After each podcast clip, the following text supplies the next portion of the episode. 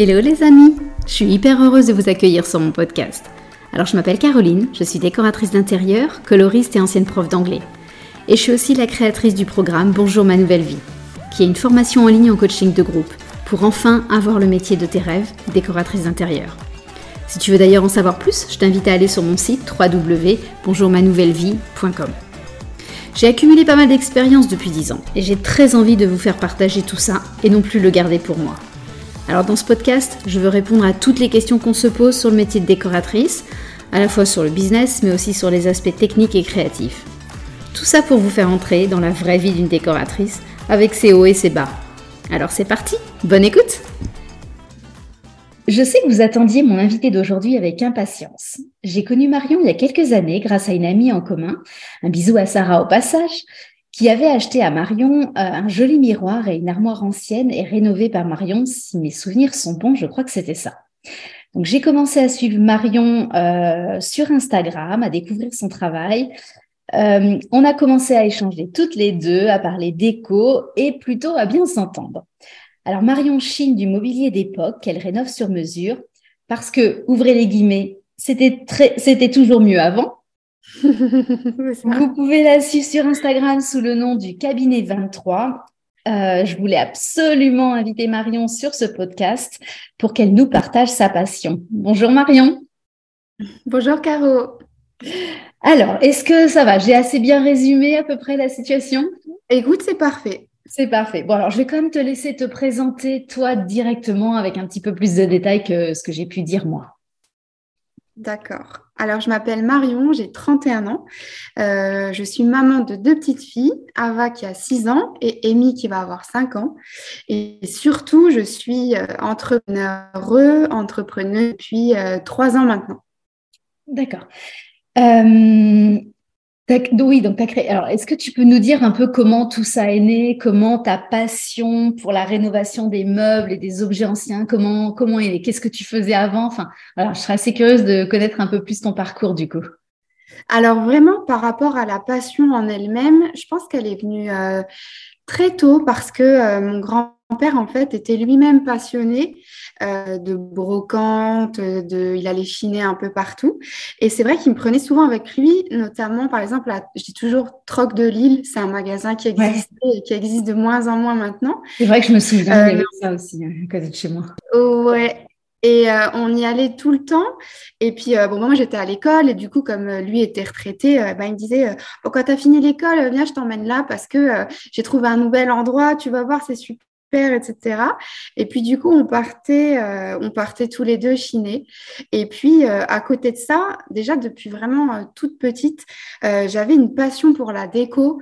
je me souviens quand on déménageait avec ma maman, on avait plusieurs appartements et ben c'est euh, je vais pas dire que moi mais en tout cas euh, je, donnais les directives déco à maman euh, alors la cuisine ce sera ça et ça les couleurs là ma chambre ce sera ça et ça puis là ce serait bien que ce soit comme ci comme ça. Et c'est vrai qu'en fait c'est quelque chose qui m'anime depuis toujours mais vraiment depuis toute petite. Ah, c'est rigolo, c'est rigolo. Mais du coup, donc là, je suppose que tu avais quel âge à cette époque-là? Tu as été vraiment une dizaine bah, d'années? euh, oui, à peu près, ouais, ça doit être ça, ça doit être ça à peu près. Enfin, j'ai fait ça euh, ma, mon enfance, on va dire, et puis après un petit bout de mon adolescence, donc de mes 10 à 16, euh, 17 ans, quoi. Et par contre, après, tu n'as pas fait, tu n'as pas rebondi là-dessus au niveau études? Non, pas du tout, parce que pour moi, ça restait vraiment une passion. et euh, après, voilà, ça restait une passion. Et j'envisageais même pas euh, que ça puisse devenir un jour mon travail. Donc, j'ai fait un parcours scolaire euh, classique avec des études générales. Et puis, c'est vraiment que bien plus tard, après avoir ben, fait encore quelques études et puis travaillé en tant que salarié dans une société, ben, que j'ai décidé après de me lancer, quoi. D'accord. Et qu'est-ce qui a fait que tu as pris la décision de, de, switcher, de, te reconvertir et vraiment pour le coup de vivre de ta passion? Euh, en fait, euh, bah, du coup, j'ai eu, euh, je suis devenue maman en 2016, en décembre 2016, quand ma fille Ava est née. donc, on a eu pas mal de petits soucis avec elle. De, voilà, on a dû la suivre dans son parcours médical qui a été assez compliqué. Et globalement, ben, je me suis arrêtée de travailler quasiment pendant deux ans. Et ça faisait déjà, ben, je crois, cinq ou six ans que j'étais assistante commerciale chargée d'affaires dans une société et euh, dans laquelle j'ai rencontré mon compagnon actuel d'ailleurs. Et euh, cet arrêt de travail, en fait, et puis ces choses que j'avais vécues euh, durant ces deux ans, ont tout remis en question dans ma vie, ont remis ma, enfin, ma vie carrément en perspective en tout point. je savais plus vraiment ce que j'aimais, ce que j'avais envie de faire, etc. Et petit à petit, bah, j'ai essayé de trouver voilà des choses. Qu'est-ce qui me fait plaisir aujourd'hui? Qu'est-ce que j'ai vraiment envie de faire? Et du coup, je m'étais lancée au départ un défi. Donc, j'ai tout de suite su en fait que j'avais envie de monter mon entreprise mmh. parce que euh, je m'épanouissais pas vraiment dans une activité salariée. Et puis surtout, de par tout ce que j'avais vu, j'avais vraiment une envie de, de, profiter de chaque instant et je savais que c'était pas derrière l'ordinateur de la boîte où, je bossais que j'allais y arriver. quoi.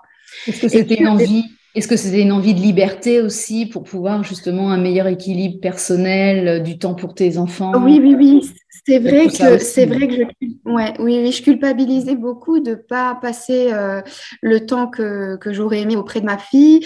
En même temps, bah voilà, il faut bien qu'on travaille. Je n'avais pas non plus envie d'être euh, rattachée uniquement à ce rôle de maman, infirmière, etc. Donc moi, j'avais vraiment besoin d'un échappatoire, mais en même temps de pouvoir être là pour elle et puis pour la petite qui est née euh, dans la foulée. Mmh. Donc du coup, euh, au départ, euh, voilà, j'avais vraiment une idée. J'ai tout de suite su hein, que j'avais envie d'entreprendre parce que je, je, pense que ça, c'est inné. Quand on est entrepreneur, euh, ben, on, on, on, est NE, on, voilà, de naître. Entrepreneur pour moi. Donc, du coup, voilà, je me suis dit, allez, on va se lancer là-dedans. Mais au départ, j'avais plutôt une idée de société dans le, dans le homestaging, plutôt basée sur la décoration. Donc, j'avais fait tout mon petit, euh, comment on appelle ça euh, business plan un petit peu ou Voilà, exactement. J'avais fait un business plan dans ce sens. Euh, et puis voilà, j'avais travaillé le truc et j'avais rendez-vous à la, à la, CCI chez nous, donc la Chambre du commerce et de l'industrie, pour parler de ce projet Et puis en fait, il se trouve que la CCI est à côté des Emmaüs à Metz, pas loin en tout cas. Et que du coup, comme j'avais pris une journée de congé, vu que j'étais encore salariée à cette époque, je je m'étais dit, bah, il me reste un peu de temps, euh, je vais aller aux Emmaüs à côté. Et dès lors que, parce que c'est vrai que pendant tout cette, euh, enfin, ce moment où tu es salarié, où tu as tes enfants, où il y avait plein de choses à gérer, j'avais plus vraiment le temps d'aller chiner. Ça m'était presque sorti de la tête, j'ai envie de dire. Et puis, euh, bah, je suis allée aux Emmaüs et à peine j'ai mis le pied là-bas, je me suis dit, mais en fait, c'est ça que je veux faire. C'est ça, c'est cette passion, elle m'a, elle m'a rattrapée d'un coup et euh, j'ai jeté mon business plan à la poubelle. Je me suis dit, bon, ça c'est bien, mais ça c'est mieux, quoi. Ça c'est moi, quoi. Et donc, du coup, euh, ben, je me suis dit, c'est ça que je vais faire. Et puis, euh, j'ai commencé comme ça. C'est quand même rigolo le signe de la vie, hein, de se dire que tu avais. Pourquoi il y avait Emmaüs à côté? Enfin, c'est c'est Ah oui, oui, bah, oui. Bah, moi, je suis, de, je suis ce genre de personne qui pense que rien n'arrive par hasard. Ah, moi, pareil, je suis complètement d'accord avec toi. Donc, je me dis, il faut savoir les, les, lire et les, les entendre. C'est c'est ouais, ces coups de pouce de la vie qui nous montrent le chemin. Exactement. Ouais, ça fait un peu perché de dire ça comme ça, mais je le. Non, mais ça, c'est. Enfin, voilà, après, on profondément. pas, mais euh, ouais, moi, j'y crois vraiment. Ouais, moi aussi. Euh, et, donc voilà, c'est comme ça que bah, j'ai pris un petit virage et que je me suis vraiment euh, lancée dans l'aventure, le cabinet 23. D'accord. Donc, du coup, tu as commencé concrètement, tu t'es mise à chiner régulièrement. Comment tu as, vraiment lancé ton activité? Tu as arrêté, tu as démissionné à ce moment-là, du coup, ou tu as quand même gardé un petit alors, peu euh, Alors, oui, alors j'avais déjà discuté un petit peu avec euh, mon patron de l'époque, qui était vraiment quelqu'un d'adorable, très compréhensif et qui voyait euh, que je ne m'épanouissais pas forcément et que voilà, il fallait que pour, moi et aussi pour la société, hein, que je parte. Donc, on a décidé de de faire euh, une rupture euh, conventionnelle. Et puis, euh, bah, du coup, voilà, j'ai lancé les démarches administratives. Je m'étais un peu renseignée, du coup, savoir comment créer son auto-entreprise, bah déjà quel statut choisir, etc. Et puis, et puis voilà, j'ai lancé tout l'administratif en janvier bah, du coup de, 2020. Juste avant le Covid. Oui, puis trois ans en fait, effectivement. Ah oui, ça fait, ben là, le, 23 janvier, ça fera trois ans. C'était trois ans. voilà, exactement. Et du coup, je compte sortir le podcast pour, euh, ben, pour les trois ans de la société, parce que chaque année, j'essaye de faire des trucs. Et là, du coup, le podcast tombe très bien parce que je vais pouvoir revenir sur euh, tous les aspects et l'évolution de, ah, chouette. l'entreprise. Euh, voilà. Chouette, chouette, très bien.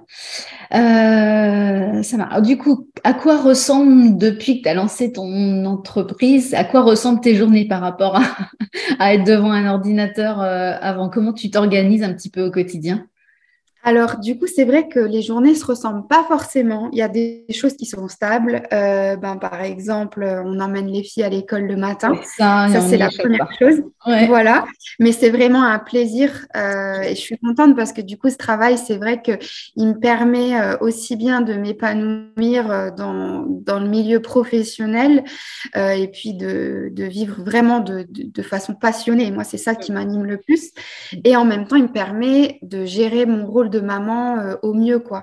Euh, c'est vrai que je pense pas que j'aurais eu cette, euh, flexibilité-là avec une, entreprise, avec une activité salariée.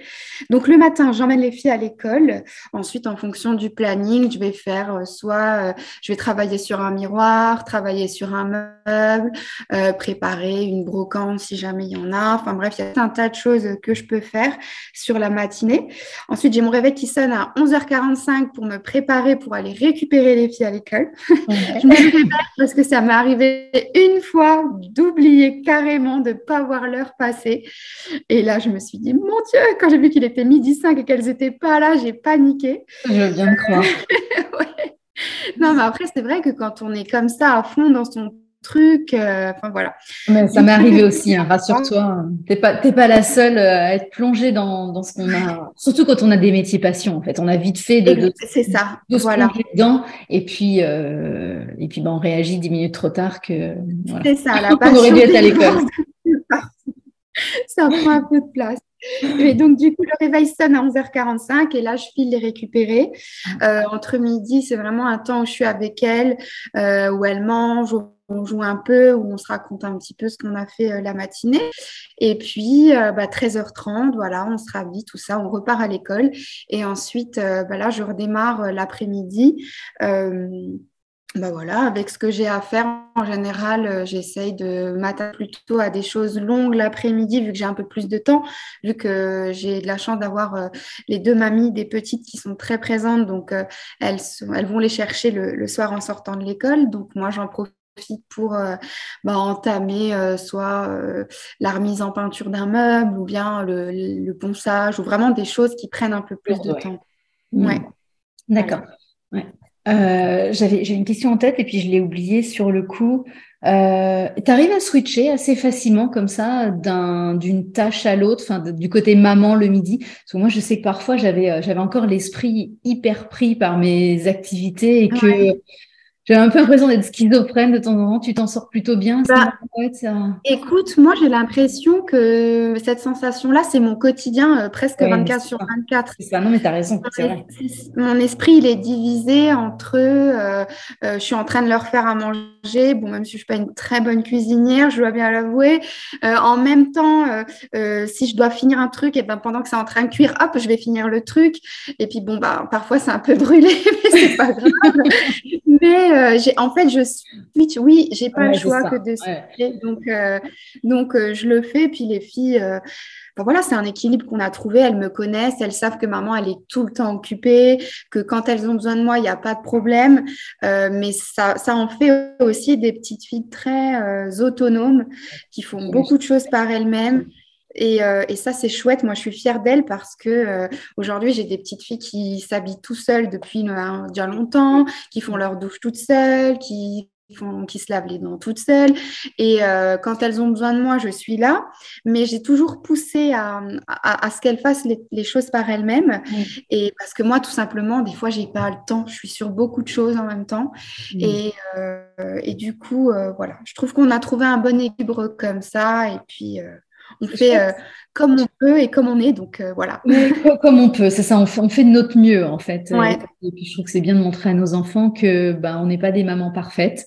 Euh, et qu'elles grandissent avec, enfin, nos enfants grandissent avec tout ça et, c'est ce qui fait leur propre richesse. et puis, euh, tu vois, j'aime bien, j'aime bien l'image que ça renvoie parce que euh, moi, quand j'ai mes filles, par exemple, qui ont un jouet cassé, eh bien, euh, elles savent que euh, c'est maman qui va réparer, par exemple, parce que j'ai l'habitude des outils, de bricoler, tout ça.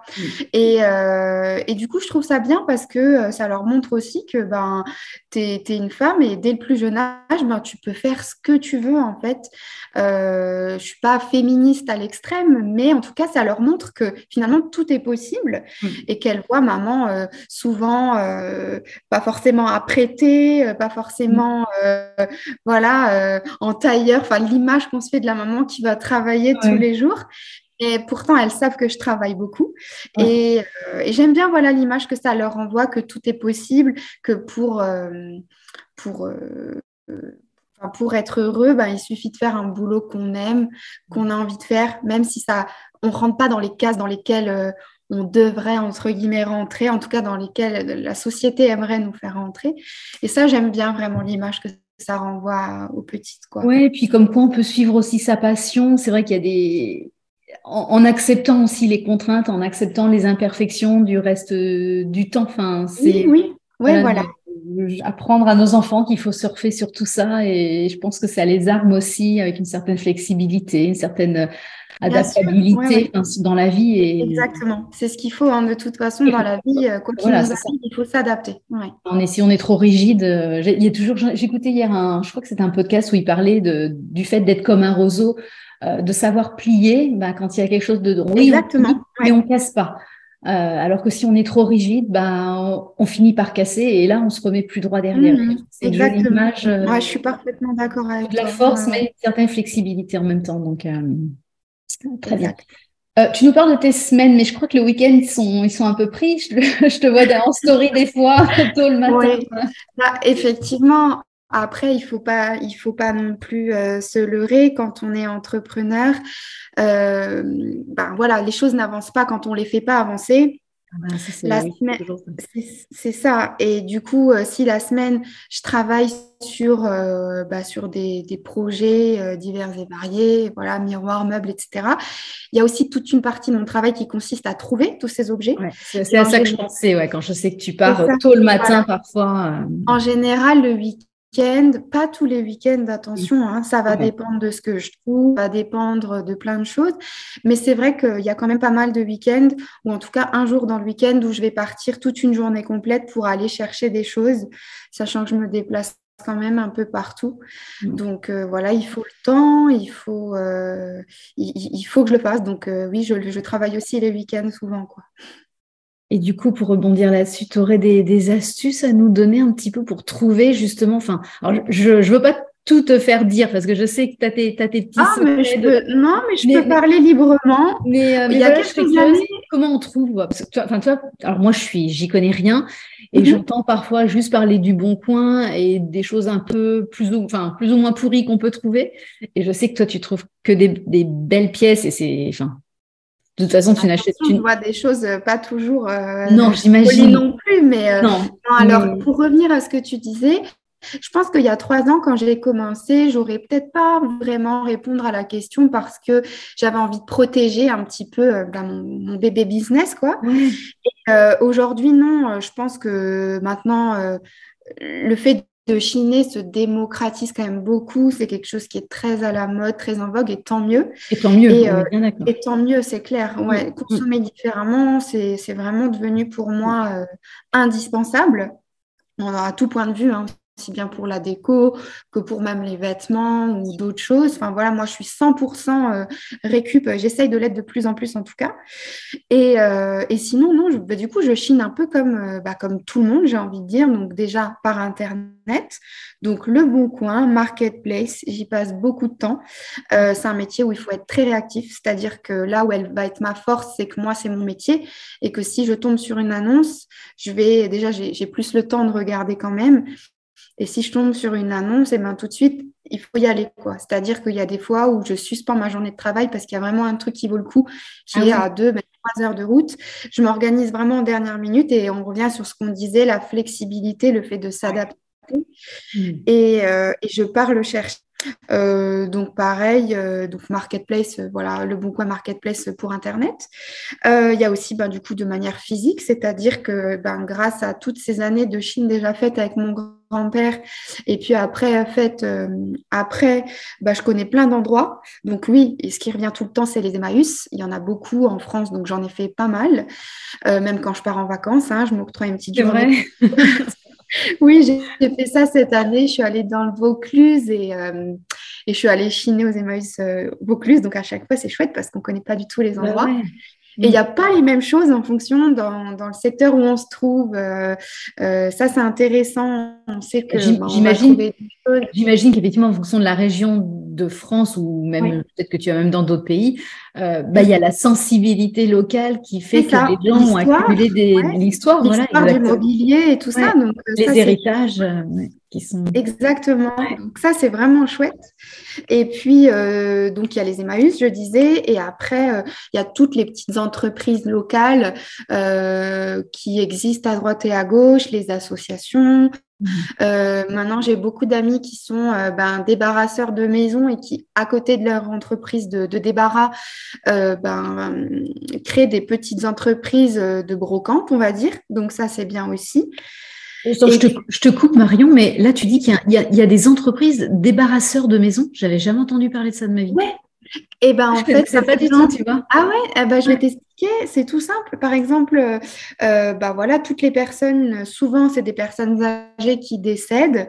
Euh, les enfants, bah il y a toute une maison à vider avant de vendre la maison parce que du coup les biens s'achètent euh, libres de tout mobilier, etc. Donc du coup, bah qu'est-ce qu'ils en font? Il y a ah des fois il y a des étages et des étages à vider. Et ben en fait ils appellent des, des entreprises qui sont là pour vider la maison. Donc, leur rôle, ça va être de soit euh, tout mettre à la benne, ça c'est ce qui se faisait beaucoup il y a peut-être 10-20 euh, ans, et justement, euh, aujourd'hui, en parallèle, souvent, ils ont une activité de brocanteur à côté. Et donc, tout ce qui va être sympa dans la maison, ils vont récupérer, ils vont mettre dans un local et ils vont vendre à des, comme moi, des professionnels ou des particuliers. des particuliers, d'accord. Exactement. pas du tout. Ouais. Et ça, c'est vraiment chouette parce que ça se développe de plus en plus. Et puis bon, après, c'est bien que à force, on, commence à se connaître. Euh, surtout, je, suis, je me suis fait un, ami euh, dans le secteur qui est vraiment devenu un ami pour le coup parce que ça fait trois ans qu'on travaille ensemble tout le temps, on se rend des services, etc. Mmh. Ça, c'est vraiment euh, une très belle façon de chiner. Et puis la troisième, qui est du coup un peu ma préférée, celle-ci, c'est ben, depuis trois ans maintenant, je enfin, je commence à, récolter un petit peu les fruits de tout ce travail de, recherche que j'ai mis en place et de prise de contact avec les gens. C'est-à-dire qu'aujourd'hui, on m'appelle directement pour me dire j'ai ça, est-ce que ça vous intéresse euh, Ma grand-mère est Oui, quand tu dis on, c'est des on m'appelle, c'est des particuliers en fait. Ouais. Qui voilà, te connaissent et qui du coup. Euh, Exactement. Ah, voilà. Avec la petite notoriété que j'ai réussi à, créer, eh bien, ils me contact directement, soit par les réseaux, ou bien si j'avais donné une carte avec mon numéro, il m'appelle. Et puis, euh, bah, du coup, voilà, ça c'est bien parce qu'on est les premiers arrivés sur place. Et là, du coup, on a le choix pour trouver de belles choses. Pas toujours, mais souvent, il y a des trucs sympas. Et puis, c'est une jolie récompense de toute l'énergie que tu as mise dans ton activité. Enfin, là, quand les gens t'appellent directement, toi précisément, Mhm. Ils ont envie de te donner les choses à toi et pas justement les déposer aux Emmaüs ou ailleurs. Voilà, ouais, ouais, voilà. C'est chouette, ouais, j'aime bien. C'est pour ça que je dis que c'est ma préférée. Ouais, je comprends. Ah, humainement, c'est. Ouais, c'est chouette. riche. Ouais, effectivement. Donc, euh, d'accord. Et du coup, pour revenir à ce que tu avais dit tout à l'heure, donc effectivement, je trouve euh, des belles choses, mais il n'y a pas de recette miracle. Euh, et c'est ça qui, est tout l'intérêt de mon travail, en fait. C'est que peut-être sur euh, aller 90% de choses qui ne m'intéressent pas, il va y avoir seulement 10% de choses qui vont retenir mon attention et qui vont valoir la peine que je me déplace, etc. Donc, je sais comme tout le monde. On, a de la chance parfois et parfois, on n'a pas de chance du tout. Et, et voilà. Parfois, tu rentres bredouille. Ah oui, oui, oui, bien sûr. Ah, bien sûr. Mais tu vois, moi, mon inquiétude, c'est en fait, alors je pense que c'est un manque de connaissances, euh, mais comment, comment tu sais que ta trouvaille est vraiment quelque chose de beau ou est-ce que c'est pas juste un truc cheap que, enfin, tu vois, moi j'aurais cette inquiétude de me dire, euh, enfin, je peux savoir que j'aime, enfin, que ça me plaît intuitivement, ouais, et de là, je sais qu'il y a, enfin, des meubles, est-ce que c'est juste euh, sympa ou est-ce que c'est, enfin, est-ce que c'est des connaissances qu'il faut acquérir ou on peut juste se faire confiance à l'instinct? Est-ce qu'on peut se planter? Est-ce qu'on peut alors, il y a plus. Alors, ta question, je vais y répondre en plusieurs points. Oui, il y, a plusieurs questions en une. Hein. oui, t'inquiète. La première chose, c'est que moi, je ne recherche pas forcément des choses qui vont avoir valeur euh, pécuniaire. C'est-à-dire que tu vois, il y a vraiment ce côté euh, décoratif qui va m'intéresser en premier. Quand je vais repérer quelque chose, ça va être parce que ça me plaît. Et puis, je pense aussi que euh, chaque, j'aime pas trop me qualifier comme ça, mais chaque brocanteur, brocanteuse a un style particulier. Il y en a, ça va être le bohème chic, il y en a d'autres, ça va être l'industriel, par exemple. Euh, c'est voilà, moi c'est autre chose et donc du coup, euh, c'est vrai que je vais aller directement vers des choses qui m'attirent et je sais que en général, bah, les gens qui me suivent aiment la même chose que moi, je pense qu'on est tous un peu pareil. On va, suivre ce qui nous ressemble le plus. Donc, la première chose, voilà, c'est que je ne cherche pas à tout prix à chercher des choses euh, qui ont une valeur vraiment marchande mmh. importante. Euh, cela dit, avec le temps, euh, le regard euh, qu'on porte sur les choses, on va dire le côté expert s'affine de plus en plus parce qu'on apprend à reconnaître. par exemple, il y a un an, je crois, j'ai chiné une table Hugues Poignant, qui est donc un, designer des années 60, qui est connu. Et pour le coup, ce qu'il fait, ça vaut assez cher aujourd'hui. j'ai chiné une table, sachant que moi, je suis pas je suis pas experte en tout ce qui est euh, designer, etc. Parce que comme je te le disais, moi, c'est vraiment le côté plutôt artistique, le côté euh, feeling que j'ai avec l'objet ou le meuble qui va m'intéresser et pas réellement qui l'a fait. Euh, et c'est le beau, c'est la, la, notion de beau, en fait. Tu, tu cherches du beau. Exactement, exactement. Et euh, en fait, l'année dernière, je suis tombée sur une annonce. En plus, c'était pas chez moi, hein, à quelques kilomètres, d'une table basse. Et euh, du coup, je ne savais absolument pas ce que c'était, mais rien qu'à l'annonce, j'ai reconnu dans cette table des courbes et des matériaux utilisés euh, qui m'avaient l'air vraiment d'être quelque chose de qualitatif et d'être quelque chose de signé, mais j'en avais pas la certitude. En plus, j'ai appris plus tard que la table sur, euh, comme me l'avait proposé le, la personne qui me l'a vendue, elle était montée complètement à l'envers. Ah et donc, du coup, euh, mais malgré ça, j'ai su voir, tu vois, euh, qu'il y avait quelque chose. Le bois, c'était c'était en palissandre. Donc, le palissandre, c'est un bois exotique qui est, qui est onéreux et puis qui est de bonne qualité. Il y avait un plateau en marbre, un plateau en verre fumé. Et puis, du coup, je suis allée la chercher. J'ai commencé à travailler dessus. Et puis là, j'ai un ami qui a vu ma story et qui, lui, est très spécialisé dans tout ce qui est pièces de design, qui m'a dit, mais attends, ta table, elle a incroyable, c'est une, poignant. Euh, euh, je dis, ah bon, euh, je n'étais pas du tout au courant, mais j'avais su repérer, tu vois, quand même qu'elle avait quelque chose. Et puis, enfin, je, de toute façon, j'avais prévu de faire des investigations, mais il s'avère que voilà, mon ami Quentin m'a devancé sur le truc. Donc voilà. Et sinon, après, tu as quand même des indices sur, par exemple, notamment sur les objets. Il peut y avoir des poinçons, des signatures. Tout ça, c'est des petites choses il faut regarder. Mm. Mais moi, je trouve que les choses de qualité, vraiment, on les, euh, on les voit rapidement parce que les matériaux, les formes, euh, mm-hmm. je trouve que pour chiner beaucoup, on voit quand ça sort du lot.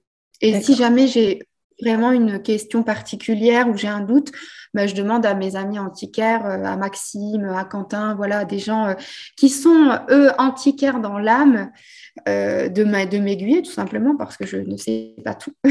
non, bah, bah, personne ne sait tout. Euh, je pense qu'il me reste même un, rayon à apprendre en termes de. Et, du coup, essayes, tu, tu fonctionnes que justement par accumulation d'expérience ou tu, tu essayes quand même de d'avoir presque un boulot d'antiquaire et de documenter, de te, où tu le fais vraiment à l'instant Non, pour moi, pour moi, vraiment, le métier d'antiquaire, c'est encore un métier à part. Là, on est vraiment dans, euh, dans, une chose, dans quelque chose de très pointilleux. Euh, et moins dans l'artistique, tu vois. Là, on mm. va rechercher, quand on est antiquaire, des choses qui ont de la valeur. Même moi, demain, imaginons, je trouve une coupe, euh, je ne sais pas moi, en or, 18 euh, carats, plaquée en diamant. Oui, ça va être bien, mais à qui je vais la vendre tu vois, c'est pas ma cible de clientèle déjà. Et puis, si elle est jolie, ben, je vais peut-être la garder. Et sinon, bah, concrètement, qu'est-ce que je vais en faire? Donc, que du coup, pour moi, l'antiquaire, il est plus là-dedans, il est plus dans euh, le, être, il est marchand, quoi. Il est marchand, il achète des biens, il revend, il va pas forcément les toucher. Moi, le côté vraiment artistique, j'insiste beaucoup là-dessus parce que c'est important pour moi. Euh, le côté artistique, il est vraiment important. Il faut que je puisse m'exprimer sur bah, c'est plus sur les meubles du coup que sur les objets, mais parfois ça peut m'arriver sur les objets. Mais il faut vraiment que je puisse apporter une petite touche. Alors un antiquaire, c'est pas, pour moi, c'est pas la même chose quoi. Ouais, Oui, toi, tu es presque plus un, une artisan en fait.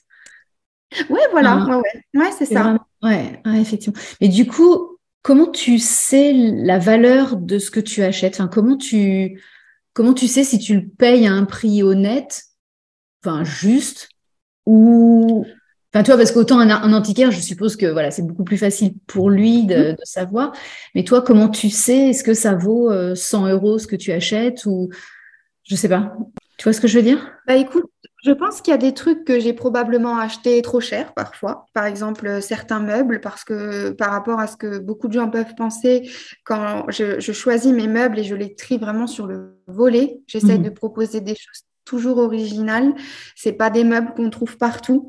Mmh. Euh, donc du coup, euh, des fois, même si euh, bah, je vais payer un meuble 150, 200, voire même 300 euros, une vitrine, mmh. hein, c'est possible. Je sais que probablement je vais la payer trop cher.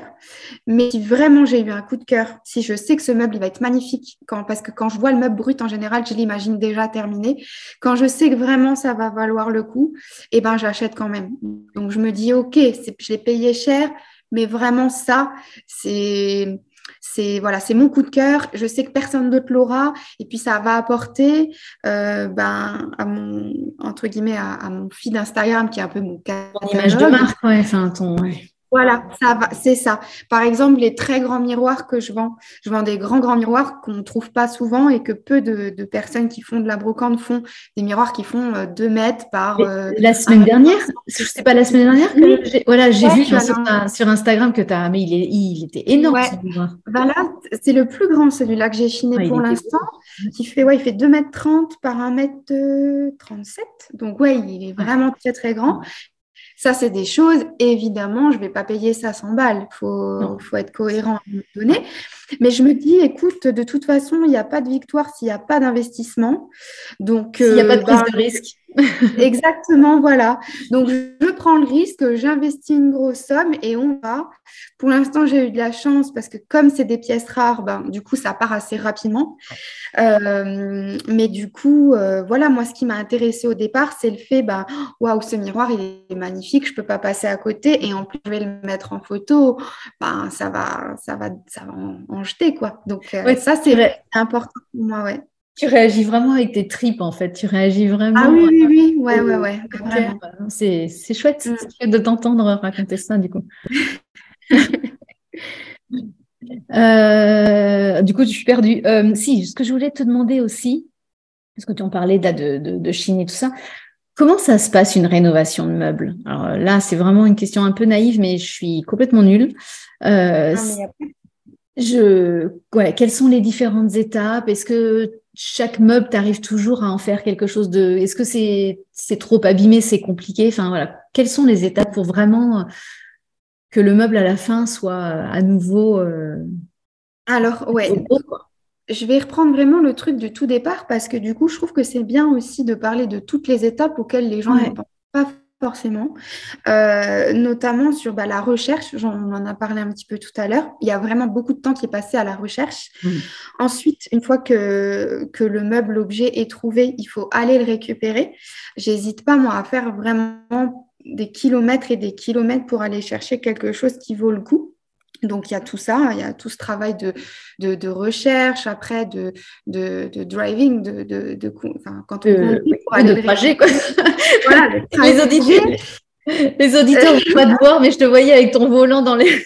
voilà, c'est vrai, c'est vrai. Mais oui, j'oublie du coup J'adore.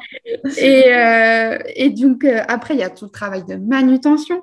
Donc, euh, mon conjoint, il fait beaucoup avec moi et heureusement, parce qu'il ne faut pas se leurrer. voilà, je ne pourrais pas porter tout toute seule, donc il vient avec moi. Il y a toujours un, donc, ce boulot de manutention. Et ensuite, là commence la rénovation du meuble. Je tenais quand même à préciser des étapes mm. avant. Oui, mais tu as raison. bien. Oui, parce que c'est vrai que on, l'oublie. Ouais. Les gens s'imaginent pas, mais la manutention, c'est quelque chose euh, qui même commence à me peser physiquement, parce que porter, bouger et tout, euh, ça commence à se faire sentir un peu. et, euh, et, donc voilà, après le meuble, enfin la rénovation à proprement parler du meuble peut commencer. Donc ça commence toujours par un boulot de ponçage, sablage ou décapage en fonction du meuble. On va, on va donc poncer avec une ponceuse, sabler avec une. Moi, j'ai un compresseur avec un petit sablage, donc je vais plutôt sabler certains meubles. Ça dépendra du bois qu'on a en face. Euh, ensuite, il y a tout un boulot de réparation. Par exemple, s'il y a des manques, euh, des manques à un endroit, un jeton dans un meuble, on va remettre de la pâte à bois pour lisser. Enfin voilà, on va faire tout ce qui est réparation ou bien rabotage des portes, des tiroirs, on va changer une serrure, enfin vraiment tout ce qui est purement mécanique mhm. ou, esthétique, en fait, on va réparer. Euh, ensuite, il y a un énorme travail, ça aussi, les gens n'y pensent pas, mais de nettoyage. Parce que des fois, le meuble, bah déjà avec tout ce qu'on ponce, tout ce qu'on brique dessus, bah voilà, il y a plein de poussière, etc. Et avant de faire quoi que ce soit, il faut que ce soit propre. Il faut que la surface à travailler soit propre. Donc, on doit nettoyer, aspirer. Ça, ça prend beaucoup de temps. Euh, ensuite, euh, bah, il y a tout un boulot de peinture. Donc, euh, souvent, peinture, il y a, j'entends sous-couche et peinture, parce que je trouve que c'est toujours mieux de mettre une sous-couche pour éviter que la couleur après ne vire avec les remontées, ce qu'on appelle de tanin en fait dans le bois, les essences du bois, une fois que les anus peuvent remonter. Et si je viens faire un, beige, et eh ben, dès que ça va sécher, je vais avoir mon beige qui va être tout... qui va jaunir ou... Exactement, voilà, qui va être complètement décoloré, donc c'est pas le but, donc souvent sous-couche. Ensuite, peinture, plusieurs couches en fonction de la peinture qu'on utilise et du support. Et puis, le traitement euh, du bois laissé brut, s'il y a du bois qu'on laisse brut sur le meuble. Moi, j'aime bien faire ça souvent euh, pour garder un côté toujours naturel sur le meuble. C'est quoi ton traitement du, coup, les traitements, c'est des huiles, des cires, des choses comme ça? Exactement. Tu peux mettre de l'huile, des cires et voilà, le but, c'est vraiment d'imperméabiliser pour éviter que le bois fasse des auréoles en cas d'humidité, surtout si tu mets un meuble dans une salle de bain ou si tu renverses quelque chose dessus ou quoi. Donc voilà, et puis après, bah, tu as tout le travail derrière euh, de marketing, de prise en photo. Alors moi, c'est un truc qui me prend énormément de temps, mais euh, je pense que c'est le truc que j'aime le plus au final, de mmh. mettre euh, en scène, essayer de rendre la photo la plus jolie possible avec avec la petite création que j'ai faite juste avant. quoi. Tu penses que c'est ce que tu préfères? Plus que l'étape bricolage, manuel, technique ouais, Je pense que c'est ce que j'aime le plus. J'aime tout. Il n'y a pas un truc que j'aime moins. À part la manutention. voilà, à part la manutention. C'est pas que j'aime pas la manutention parce que ça dure pas longtemps. mais, quand il faut transporter bah, un grand miroir, bah, voilà ce qu'on disait tout à l'heure, quand il faut transporter un miroir de 2 mètres euh, par, euh, par 1 mètre 40, euh, c'est lourd, c'est dur. moi, j'ai peur, j'ai peur de l'accident, hein, concrètement. Donc, donc, voilà, ça, c'est des trucs que j'apprécie forcément un peu moins. Ça, et faire les devis. Des fois, je suis obligée de me caler une journée où je vais faire 5-6 devis à la suite. Je n'ai pas le choix. Je retrouve poste derrière l'ordinateur. Ah ouais. Euh, voilà. Mais sinon, j'aime tout vraiment, mais euh, je ne pourrais pas me passer d'une activité ou de l'autre, être sur la route euh, pour aller récupérer avec la musique qui va bien, les paysages. Enfin voilà, c'est trop inspirant pour moi. Ceux qui te suivent, ceux qui te suivent connaîtront tes goûts musicaux. c'est vrai goût qui souvent étonne les gens. Hein. Oui. Euh, comme quoi, je, je, suis vraiment à contre-courant de tout ce qu'on pourrait euh, imaginer comme ça. Mais, euh, mais c'est pas grave, j'assume. Ouais, je, as bien raison. Pas le français, je le dis. Oh, Et, euh, et, voilà. Et du coup, oui, non, tout. Et je disais, euh, même être en voiture, donc euh, les paysages dehors. Puis je trouve que c'est des moments d'inspiration, tu sais, que tu as pour toi. C'est bête, hein, des fois, mais je vais, je vais rouler en voiture pour aller chercher quelque chose et puis je vais voir un mi-couleur, je sais pas, hmm. un arbre et une voiture par exemple, je te dis n'importe quoi et je vais dire tiens, c'est pas mal. Et en fait, ça va m'inspirer sur d'autres choses après. Je vais me dire tiens, peut-être je vais faire un meuble comme ça parce que j'avais vu que j'aurais pas pensé, mais finalement, c'est sympa. Enfin, tu vois, tout m'inspire un peu. on fonctionne pareil. C'est là que, enfin, c'est vraiment le point commun entre ton métier mhm. et moi en tant que décoratrice, c'est que tout est source d'inspiration. Euh, nos voyages, nos... et oui, effectivement, la nature où on se dit, ah, en fait, ça, ça c'est une association qui fonctionne hyper bien, je n'y aurais pas pensé. Et, c'est euh, bah, s'inspirer juste en ouvrant grand les yeux, quoi. Exactement, ouais, voilà. je suis d'accord. Donc, j'aime toutes les facettes de ce métier. Et euh, je ne sais plus pourquoi. Et oui, et particulièrement, du coup, mettre en scène, les objets, faire les, faire les photos, ouais, c'est un truc que j'aime bien. Et puis c'est la récompense, en fait. c'est aussi, euh, ça, résume en fait toutes les différentes étapes avant. Donc, euh, je te comprends complètement. je rebondis parce que tu parlais juste avant de faire des devis. Euh, justement, ça, comment tu réussis à fixer tes prix justement entre bah, l'achat du, on va dire un meuble, hein, par exemple, l'achat Comment tu réussis à quantifier tout ton temps justement de transport, de recherche, de manutention, de, bah, de travail sur le meuble lui-même? Je sais que c'est, j'ai parfois eu des, euh, des, jeunes décoratrices qui aimaient ça ou des élèves euh, et pour qui c'est une, vraie problématique. Enfin, est-ce que alors c'est sûr que c'est pas euh, c'est pas évident. Il y a, y a quand même beaucoup de choses qui vont rentrer en compte. Euh, moi, j'essaye de proposer des choses vraiment de qualité, premièrement. Mm. Euh, j'essaye de proposer des meubles atypiques, des choses qu'on ne trouve pas partout. Euh, donc, tout ça, pour moi, enfin, je vais, je vais, expliquer un petit peu en détail, mais pour moi, tout, ça a un prix. Déjà, on va payer la rareté du meuble, voilà. On va payer le meuble concrètement, donc en fonction de combien on a réussi à, payer ce meuble, parce que vraiment, j'insiste là-dessus, Aujourd'hui, en 2000, bah, on est 2023 depuis pas longtemps, mais même en 2022, 2021, c'est comme ça quand j'ai commencé.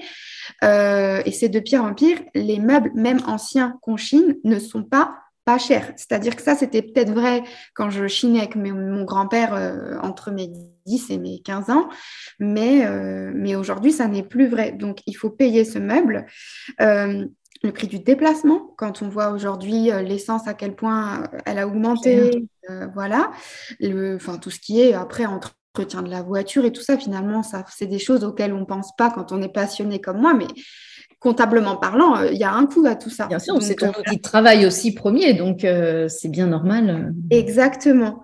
Et puis, tu as le, temps de, rénovation hein, que tu vas faire sur tes meubles, le temps que tu vas passer dessus. Moi, personnellement, je suis quelqu'un de très pointilleuse, donc j'ai vraiment envie que ce soit le plus net possible. Donc, je ne lésine pas sur les scotch pour que les, les rebords soient propre, que vraiment tout soit fait le mieux possible. S'il y a une micro-tâche ou ça arrive, une micro-poussière dans la peinture, ben, je vais refaire mon panneau entier parce que euh, ça va, ça va pas me plaire. Quoi. Mmh. Donc effectivement, ça prend du temps. Tout ce que je disais tout à l'heure, tout le marketing, les photos, le montage réel, euh, tout ce qu'on fait euh, via les réseaux sociaux, ça aussi, ça a un temps. Donc pour moi, tout ça englobé, ça a un prix, effectivement. Et aujourd'hui, moi, je suis plutôt partisane d'essayer, alors oui, de ne pas euh, être déconnant avec les prix, donc ne pas euh, être complètement hors marché. Euh, mais par contre, j'estime que mettre des prix trop bas, ce n'est pas respecter tout ce travail-là. Et donc, du coup, euh, déjà, moi, je compare aussi au prix du commerce. Donc, euh, par exemple, je vais vendre un vaisselier, je vais regarder vaisselier sur euh, Google. Si je veux des trucs pas trop moches, attention. Hein, Évidemment, tu vas pas vaisselier chez Ikea, ah, on est bien d'accord. Exactement. je vais taper vaisselier, même maison du monde. Bah, les vaisseliers, ça va être entre 1000 et 2500 euros, quoi. Mhm. Donc, du coup, pourquoi est-ce que je vendrais un meuble qui est de meilleure qualité, plus rare en plus, qui a été euh, enfin, je veux dire, euh, rénové de manière artisanale, moins cher que, ce que quelque chose du commerce qui est fait en série, qui a pollué toute la planète pour venir jusqu'ici, moins cher que ces meubles-là. Enfin, moi, j'estime que du coup, tout ça, ça se paye. Donc, j'essaye d'être un peu entre les deux. d'être entre les prix du commerce et, euh, les prix proposés par les autres euh, brocanteurs un peu du coin. Donc, je suis probablement pas la moins chère, ça je le sais. Euh, je ne suis pas la plus chère non, je pense. Mais en tout cas, voilà, mon travail, je pense qu'il a une, valeur. Et parfois, quand je vois certaines personnes qui vendent des, des petites vitrines ou bah, les, chez moi, une vitrine, ça va coûter en moyenne 800 euros, hein, je vais être claire. Euh, quand je vois des fois des gens les vendre 400, honnêtement, je ne comprends pas. Je ne comprends pas. Je, je me dis, mais comment, en fait, euh, qu'est-ce qu'ils vont gagner? Alors, à moins que le meuble, on lui ait donné déjà de base. Et puis même, est-ce que même, ton travail, est-ce que c'est ce que vaut ton travail, quoi? Tu vois? Mm. Et du coup, puis moi, après, j'ai aussi un peu des quelques, quelques connaissances en marketing et je sais que ben, les prix, des fois, trop râler pas crête, euh, c'est pas, pas attirant, quoi. C'est pas. Ça, même pas confiance, tu vois? Tu, prêches, tu prêches complètement une convaincue. Enfin, j'en parle à, à, mes élèves de la formation, j'en parle aux jeunes décoratrices que, que je rencontre. Euh, quand brader ces tarifs, parce qu'en fait, le problème, c'est qu'on a parfois un syndrome de l'imposteur. Ouais, j'allais en parler. Hmm. On n'ose pas, mais c'est pas parce que tu annonces, par exemple, pour, pour parler de ce que je connais, une visite conseil à 100 ou 150 euros, que tu valorises ton travail et, que tu valorises ton, ton, oui, ton talent, de ce que, ce que tu amènes aux gens. Donc, moi, je pense que être payé à sa juste valeur, hein, il ne s'agit pas de faire payer une visite conseil à 500 euros non plus, hein, on est bien d'accord, mais il y en a qui le font, et pourquoi hmm. pas pourquoi pas. Mais je trouve que euh, et puis on est sur quelque chose de, luxe quelque part. Enfin, on peut survivre sans un ah meuble rénové par Marion. Bah, bien sûr, bien sûr. Donc quand on est prêt à le faire, c'est aussi respecter euh, tout le travail, c'est respecter l'histoire du meuble, c'est respecter tout ça. Et moi, je suis, je suis d'accord avec toi que. Euh, mais mais il y a, y a, je trouve cette euh, cette idée qu'on va vendre plus facilement si on fait des prix plus bas, qu'on va mieux on va toucher plus de monde. Alors moi, j'ai compris rapidement que c'était pas vrai. Ah, mais c'est pas vrai. J'ai eu de la chance parce que je ne sais même pas vraiment expliquer pourquoi, mais euh, peut-être en tant que mon expérience de consommatrice aussi, hein, peut-être. Mais euh, je me dis que euh, effectivement, c'est pas parce que quelque chose est pas cher que tu as envie forcément de l'acheter. Et puis, et puis, et puis voilà, je veux dire, le syndrome de l'imposteur. Oui, j'en ai peut-être souffert au tout départ quand j'ai commencé, effectivement, ça fait peur. Et puis, je peux, je, je, enfin voilà, j'ai commencé peut-être avec des prix un peu moins élevés, mais quand petit à petit, avec le recul, tu te rends compte du travail que c'est, puis tu vois un peu que tu te places par rapport à tes concurrents aussi. Est-ce que ça, le concurrent, il a? Est-ce qu'un miroir comme ça, il a?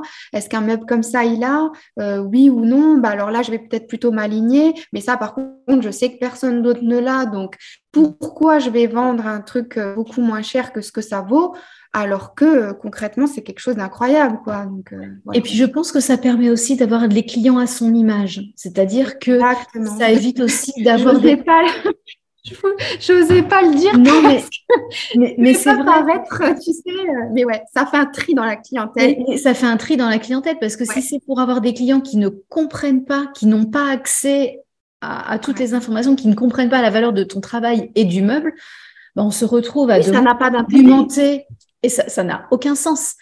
Ah, et... Oui. et c'est pour ça, tu vois, que moi, je n'ai jamais accepté de négociation. D'ailleurs, je... ça a été très rare, je crois, que quelqu'un ait essayé de me négocier des prix, alors que j'ai parlé récemment avec une, un contact, une brocanteuse du coin, qui me disait oui, euh, moi, il négocie. Mais alors là, j'ai trouvé ça, mais euh, non, en fait, je ne mm. comprends pas le principe de négocier. Mm. Euh, enfin, je veux dire, on n'est pas au souk.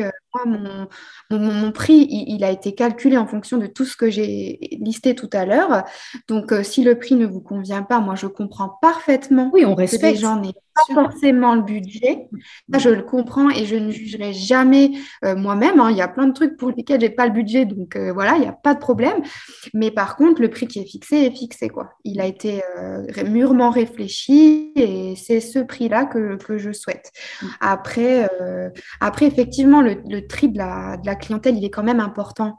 Parce qu'une fois, j'ai une dame qui m'a dit euh, très gentiment, hein, euh, je recherche une, une, armoire pour ma fille, mais j'ai un très petit budget. Alors je dis, écoutez, c'est pas grave, dites-moi toujours, on peut voir, parce qu'on n'a pas tous la même notion de très petit budget. Oui, qu'est-ce que veut dire petit budget?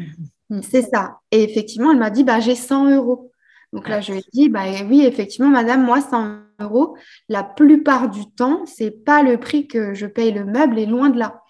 Donc, euh, du coup, voilà, euh, bah, cette dame, elle sait euh, bah, que probablement, elle n'est pas ma, cible de clientèle et au moins comme ça, bah, petit à petit, on arrive à vraiment à, se faire une clientèle, une base stable. Et d'ailleurs, moi, j'ai des clients qui sont très fidèles et c'est chouette parce que c'est souvent des gens qui m'achètent un meuble et puis après l'année d'après ils vont m'en racheter un puis encore un et puis mm. euh, ça, du coup, je trouve que c'est chouette. Ça permet d'avoir de, belles relations aussi euh, clients. Euh. C'est exactement ce que j'allais dire. Je trouve que ça permet c'est, cette relation qu'il faut construire. Et moi, j'ai découvert juste à côté de la maison une petite boutique bah, qui fait exactement ce que tu fais, hein, en fait. Oui, et ils sont complètement adorables. Et en fait, bah, régulièrement, on y va. On a acheté nos boules de Noël pour la première fois de ma vie. Du coup, j'ai acheté des boules, des boules de Noël chez eux, alors qu'avant, j'aurais été dans, une, dans un supermarché. Et du coup, c'était des boules euh, vintage alors? Oui, c'est des boules vintage, ouais, exactement. Trop bien. Ouais, ah non, c'est chouette. J'adore, moi, ce genre de sapin euh, rétro. Je me dis, c'est la relation qui fait aussi que tout doucement, bah, on change. Alors, j'avoue, hein, je suis, euh, c'est vraiment une nouveauté pour moi, cette envie de vintage, cette envie de, de, de, enfin de, de second hand, de, tout ça. Et en fait, c'est leur. Euh, et d'ailleurs, ça va me permettre de rebondir sur quelque chose parce que je pense à eux. Je, et je sais que tu fais pareil. Il y a un état d'esprit derrière. En fait, ils veulent aussi euh, participer au mieux-être de la planète et du monde. Oui, bien sûr. Et ah je sais que quelque chose qui. Peut-être en parler rapidement. Enfin, tu l'as déjà évoqué plusieurs fois. Tu parlais d'environnement. Mais alors, c'est quelque chose qui me tient à cœur, effectivement, et qui, de toute façon, même si ça ne me tenait pas à cœur, c'est une réalité aujourd'hui. Euh, on ne peut pas se voiler la face. On peut pas le nier. Euh, voilà, on a clairement besoin de consommer différemment. Euh, moi, la, première, hein, je ne dis pas que je suis la dernière des consommatrices, loin de là, mais franchement, ça fait quelque temps que j'essaye vraiment de... Bah, déjà, des meubles neufs, j'en achète quasiment pas. À part des trucs un peu hygiène, genre tapis, euh, chaise, fauteuil, confort. J'irai pas acheter de vintage pour des raisons juste euh, typiques, enfin, oui, d'hygiène, quoi. Exactement. Mais un meuble euh, neuf chez moi, il n'y en a pas beaucoup, quoi. Ou alors vraiment juste qu'il faut pour éviter qu'on soit trop dans un musée ici, déjà une vieille maison euh, avec du parquet, des carreaux de ciment, des rosaces et tout. Donc, si je mets trop de mobilier euh, d'époque, on, se croirait un peu chez Mémé, quoi. Euh, du coup, j'ai quelques trucs, j'ai quelques trucs modernes. mais je veux dire, moi, voilà, j'achète quasiment jamais de meubles neufs. Et maintenant, j'essaye de le faire pour plein de choses, pour pour les vêtements, j'achète beaucoup sur Vinted, je revends beaucoup sur Vinted et je trouve que voilà, euh, ça éloigne un petit peu aussi euh, ces mauvaises habitudes et cette société d'hyper-consommation qu'on a construit hein, petit à petit. Mm. Et moi, ça me plaît plutôt bien de me dire, bah voilà, euh, finalement, on n'a pas besoin de toujours mm. plus de choses. moi, concrètement, je l'ai compris aussi par rapport à mon expérience de vie avec ma fille et puis d'autres choses. Mais finalement, on n'est pas heureux euh, grâce à ce qu'on possède, quoi. Hein, concrètement, moi, demain, on m'enlève tout euh, et on me laisse mes filles, mon, ma liberté, mon travail, euh, même si je dois vivre dans un petit appart. Alors oui, je pourrais moins m'éclater niveau déco, c'est sûr, c'est un peu gênant. Ce serait frustrant, mais ça ne serait que... Oui, non, non. Mais finalement, je serais capable de m'adapter. Et du coup, je trouve que ben, la, le fait de, de pousser la seconde main comme ça en avant, permet, euh, bah, permet d'être raccord avec cette idée que j'ai comme ça de, bah, de slow consommation en fait. Hein. Mmh. Et mmh. puis, euh, puis, voilà quoi. Ouais, puis c'est faire sa, je dis toujours sa petite part de colibri en fait sur. Euh, c'est bah, goutte d'eau, hein, évidemment, à l'échelle mondiale, hein, mais, mais c'est quand même faire sa part mais je pense que c'était, ouais, je pense que tu vois, c'était peut-être goutte d'eau il y a encore même 5-10 ans. Mmh mais je pense que, j'espère que ça commence et que ça prendra vachement plus d'ampleur dans les années à venir. Mais je pense, qu'à un moment donné, ça va finir par peser, quoi. Et ça, je trouve que c'est cool. Ouais, puis la nouvelle génération, les jeunes sont, sont très sensibles à ça aussi. Hein. Ils, sont, ils sont bien meilleurs que, que, nous et a fortiori les générations un petit peu plus âgées encore. Euh, les jeunes on, enfin, construisent, euh, se construisent avec cette, ces informations, avec cette sensibilité. Ben, moi, je le vois. Hein. Dès la maternelle, les filles à l'école, elles connaissent le, elles connaissent le pas forcément bien, mais elles ont déjà travaillé sur le développement durable, sur la planète. Euh, euh, puis moi, je leur apprends des trucs tout bêtes, mais voilà, il y a un papier qui traîne euh, par terre, bah, même si c'est pas nous qui l'avons jeté, c'est pas grave, il y a une poubelle à 10 mètres, ben on va aller le mettre à la poubelle. Mm. Par des petites choses comme ça qui leur permet de comprendre que la planète, ben, faut la protéger, aussi bien avec tout ce qui est pollution et tout ça, que euh, en consommant aussi différemment. Mm, je suis d'accord avec toi, entièrement d'accord. Euh, qu'est-ce, que, tu conseillerais à une décoratrice qui a envie d'ajouter ça, d'ajouter la rénovation de meubles comme corde à son arc? Est-ce que ça te semble une bonne idée? Est-ce que tu as un avis là-dessus? Eh bien, figure-toi qu'il y a longtemps, je suis à un compte Instagram d'une fille qui faisait ça. Mhm. qui proposait des plans 3D et tout ça, et qui proposait du mobilier euh, à côté. Donc, je trouve que c'est une très bonne idée. Je trouve que c'est, on, peut totalement allier les deux. Euh, après, il faut voir comment on arrive à dépatouiller avec. Euh, enfin, il faut voir la faisabilité du truc. C'est-à-dire que moi, au départ, j'avais aussi un peu cette idée de faire des, des planches déco et d'essayer de caser mes meubles, etc. Mais quand je vois déjà le temps que ça prend ben, d'aller chez les gens, faire des visites, euh, faire les, planches. Et encore, moi, je faisais pas de plans. Euh, mais euh, voilà, faire les plans. ensuite, rénover le meuble, sachant qu'il n'y a sûrement pas qu'un chantier en cours parce que mm. il faut sûrement faire d'autres plans à côté. Honnêtement, surtout si après on a une vie de famille à côté, je pense que à un moment donné, on ne peut pas tout avoir toutes les casquettes. Voilà, c'est si on met une petite charge de travail, euh, mais vraiment petite charge de travail, c'est peut-être possible de faire un meuble de temps en temps. Mais euh, moi, là, par exemple, j'ai un planning qui est plein jusqu'à euh, mai. en essayant de sortir deux, deux meubles par mois et, deux autres objets, ben, je ne vois pas quand j'aurai le temps de faire blanc et des trucs. D'être une décoratrice. Ouais, c'est ça, voilà. Donc c'est possible si vraiment on ne cherche pas trop la mule, quoi. C'est plus que ça, dépend peut-être, euh, si je résume ce que tu dis, ça dépend peut-être de ce qu'on met en priorité. Est-ce qu'on met la casquette décoratrice en priorité et on peut venir faire quelques meubles en ou est-ce qu'on fait comme toi vraiment tout ce qui est brocante rénovation et potentiellement, surtout que bah, j'avais vu que tu avais fait un, projet déco quand même qui n'était pas. Oui, oui, j'ai eu la chance de travailler sur un gros projet après de chez moi. Ouais, ouais. Et tu avais réussi à ce moment-là justement à maintenir un équilibre ou ça avait été ah, compliqué Je sortais pratiquement d'une meuble. Bah non, je sortais pratiquement d'une meuble. Il y avait des réunions de chantier toutes les semaines, deux fois par semaine. Euh, bah, du coup, peut-être que je vais te laisser poser la prochaine question, histoire que je puisse. Euh, C'était quoi ma prochaine question? Je sais pas moi, c'est quoi ma bah, prochaine question? tu m'avais noté justement, est-ce que tu avais participé à un projet ah Oui, oui, bah oui, oui, oui. j'avais oublié que j'avais. Oui, comment va dire J'ai bien travaillé, hein, tu as vu ça? Je vois ça. Euh, oui, oui, oui, effectivement. Oui, bah effectivement, enchaîne. Oui. Dis-nous tout. Et eh ben, du coup, il y a quoi? Il y a deux ans déjà, ça a démarré il y a deux ans. En fait, j'ai une, une, entité publique euh, qui est venue me chercher. Donc, quand je dis entité publique, c'est euh, la communauté de communes de la ville où j'habite, qui avait entendu parler de, de ce que je faisais parce que euh, le pouvoir des réseaux sociaux euh, faisait que des gens qui bossaient là-bas étaient abonnés. Et euh, du coup, en fait, il y a un gros bâtiment qui, qui, se situe sur des anciennes friches industrielles dans la ville où je vis, à Romba. Et en fait, ça fait des années et des années qu'ils sont en train de réhabiliter cette friche pour en faire un espace nouveau, pour redynamiser un petit peu la ville. Et euh, donc, du coup, euh, il y avait un bâtiment qui était sorti de terre déjà. Euh, et il y aura d'autres bâtiments qui vont sortir. Et donc, du coup, le premier bâtiment, euh, ils avaient envie vraiment d'axer ce truc sur euh, la récup, justement, sur la seconde main, etc. Et c'est là où ils ont pensé à moi parce qu'ils se sont dit, bah, en plus, on va prendre une habitante locale avec des choses de seconde main qui seront chinées à droite et à gauche. Et donc, j'ai accédé à ce projet, bah, du coup, pour d'une part, donner un peu des conseils d'éco, donc essayer de définir les espaces en fonction de ce qu'ils voulaient en faire, et euh, bah, d'intégrer des atmosphères différentes à chaque fois.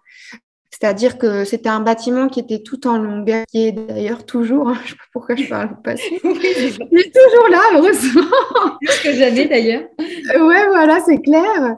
Et euh, en fait, il est tout en longueur et euh, le but, vu que c'est le premier bâtiment qui va sortir sur un vraiment un grand grand terrain, c'est que ce bâtiment-là soit la vitrine de tout le projet global. Donc, euh, c'est un peu ce qu'il voulait faire une zone, ce qu'on appelle une zone verte. Donc, euh, une zone où tu as des, donc, euh, bah, plusieurs bâtiments et donc des, des, jeux pour enfants, par exemple, des, un truc de promenade de vélo et tout ça. À côté, tu pouvais même avoir ton petit potager où tu pouvais venir cultiver tes trucs et tout ça. Et du coup, ce bâtiment-là, il devait refléter tout ça. Donc, on avait vraiment voulu quelque chose 100% seconde main. Euh, et donc, euh, j'ai bossé avec un architecte, donc l'architecte qui avait dessiné euh, bah, tous les plans de ce bâtiment qui était réhabilité complètement parce que c'était l'ancienne maison des syndicats des gens de l'usine. Donc, il y a plein de choses qui sont restées euh, telles quelles. On a réussi à garder des murs euh, en briques vraiment euh, comme à l'époque, etc. Et l'architecte a fait vraiment tous ses plans et, travaux de rénovation un peu à son image. Puis moi, je suis arrivée là-dedans. moi, mon but, c'était alors bah, de proposer à chaque fois une atmosphère différente en fonction des différentes partie du bâtiment. Donc, il y avait toute une première partie qui était vraiment l'espace commémoratif, où là, je suis restée sur des tons, euh, vraiment, ça, j'avais envie que ça rappelle l'histoire de l'usine. Donc, en fait, je suis partie sur un salon rétro années 70 avec euh, assise en tubulure euh, métal, cuir, un peu comme, je sais pas si tu vois les, salons Le Corbusier. Voilà, très cubique comme ça. Donc, moi, je suis voilà, bon, moi, c'est pas des, le Corbusier que j'ai mis, mais j'en ai, j'ai trouvé vraiment un beau salon comme ça, avec, tu vois, tout est dans les grilles, euh, euh, euh, un peu aspect béton. Mmh. on a mis des suspensions assez industrielles en verre pour rappeler au-dessus de, de, cadres photos tout en noir et blanc, parce qu'on avait, on bossait avec un photographe qui a, qui a photographié l'usine sous toutes ses coutures, donc c'était vachement graphique, c'était super beau. Euh, on a fait euh, tout un mur en aspect rouille comme ça, tu vois. Mmh, C'est une peinture spéciale. Voilà, j'ai mis, j'ai chiné du coup des vieilles échelles. J'ai mis des échelles contre les fenêtres que j'ai peint en noir. Enfin, vraiment, il c'est, très brut en fait quand tu rentres là-dedans. Et puis, tu as aussi espace, un espace de projection avec des bancs comme dans les cinémas, euh, tu sais, des strapontins. Oui, c'est ça, j'imagine complètement, oui. Mm. Voilà, on est vraiment, je suis vraiment restée. Et moi, mon but, c'était ça. C'était en fait comment mettre euh, ben, en exergue l'histoire du bâtiment. Et voilà, c'est ça. Donc, euh, il y avait ça. Et puis, un peu plus loin, après, on, s'est un peu détendu et, éloigné de cette image-là, très brute, très industrialisée. Parce que derrière, il y a un espace, euh, tout au bout du bâtiment, il y a un espace coworking donc là, le but, c'est que les gens puissent venir bosser tous ensemble, etc. Donc là, on est vraiment, je suis vraiment partie. J'essaierai de poster des photos. C'est vrai que je suis pas retournée au bâtiment ouais, C'est vrai que j'ai pas en tête beaucoup de photos que tu aies postées sur ton Instagram. Oui, je n'en ai pas encore mis parce que bah, je, t'avoue qu'il y avait des travaux qui n'étaient pas tout à fait finis. Le maître d'œuvre devait repasser. Au moi qui veux toujours que les photos, tout soit parfait, je voulais vraiment attendre que tout soit bien pour pouvoir aller faire mes photos. Mais là, je pense que je vais y retourner. Donc voilà, espace de coworking. Donc tout était est très pop coloré, vintage, avec euh, vraiment un mélange avec des tapis un peu berbères neufs, hein, je précise toujours. Ouais, je suis, euh, voilà, je déconne pas avec l'hygiène, moi. Donc, mais, mais des tapis, voilà, un peu, euh, ouais, enfin très colorés, mais dans des tons pastels, avec des chaises toutes les couleurs, des beaux luminaires un peu rétro, boules comme ça. Enfin bref, vraiment le rendu était sympa, mais complètement différent de l'autre côté.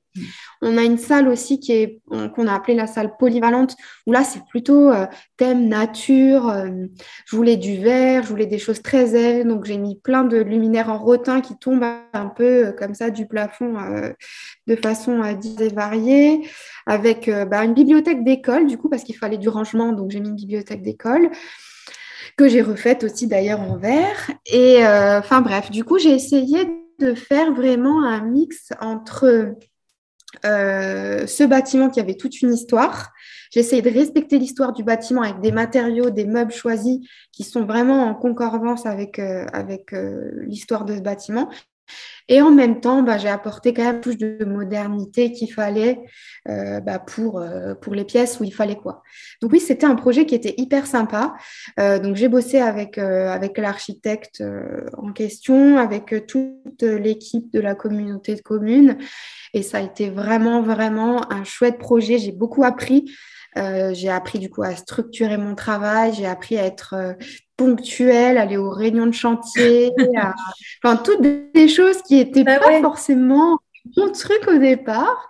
Mais ouais, ça m'a bien, euh, ça m'a donné des bases de travail et honnêtement, euh, j'aimerais bien le refaire parce que c'était hyper sympa, quoi.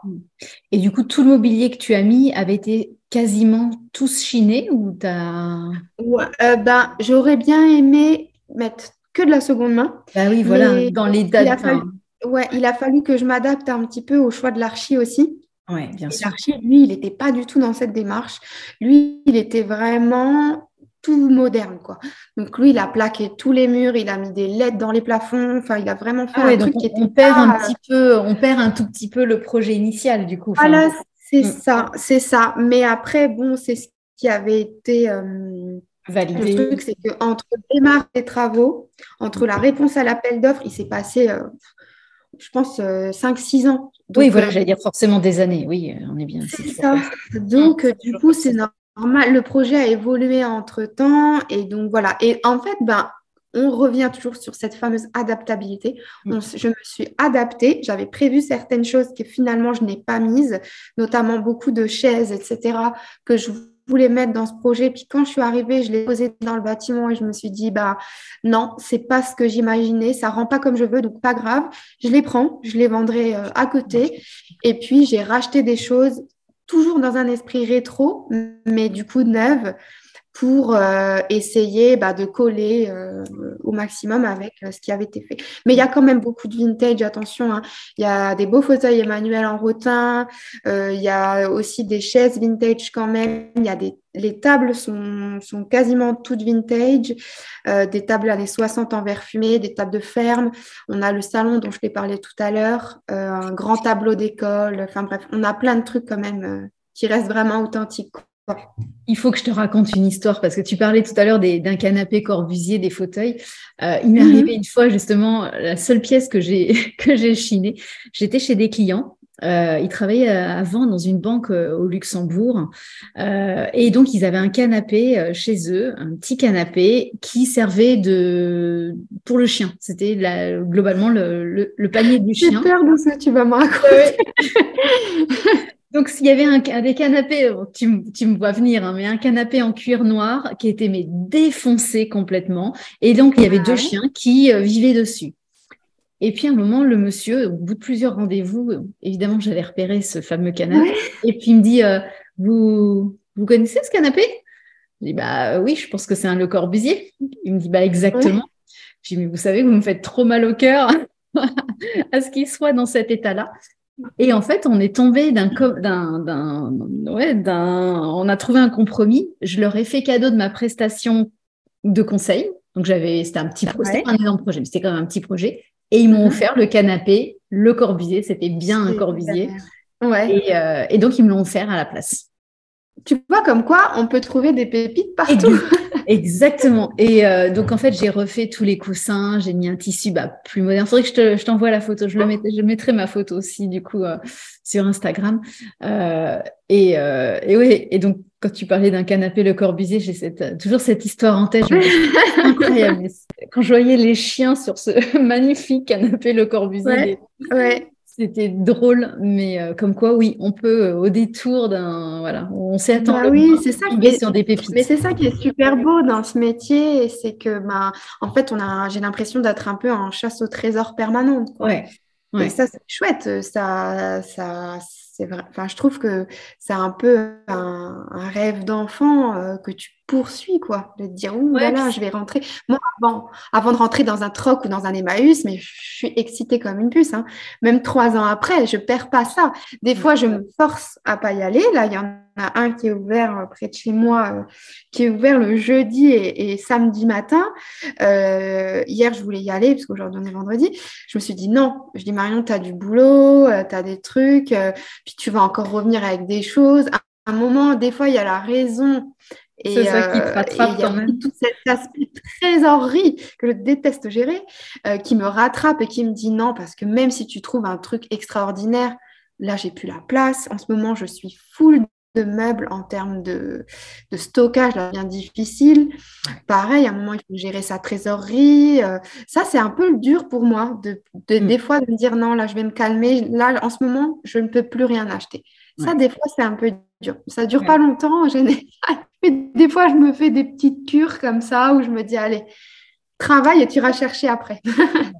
Mais c'est bien, je trouve que c'est gardé aussi, enfin, voilà, ces, yeux d'enfant, cette, euh, cette mm. spontanéité, cette, euh, ouais, qu'ont nos enfants, en fait, et puis que nous, adultes, on a tendance à perdre aussi. On... C'est vrai que tu fais un, métier qui permet de, de voilà, d'avoir des étoiles dans les yeux. Enfin, même bah, moi, pareil, hein, en tant que décoratrice, mm-hmm. on, a, on a ce, ce goût du beau qui fait que euh, on est capable de s'extasier ou de toucher. Moi, je sais que mon mari se moque de moi parce que je suis toujours, toujours en train de tout toucher. Ouais. Euh, et, c'est vrai que c'est euh, c'est chouette, c'est chouette.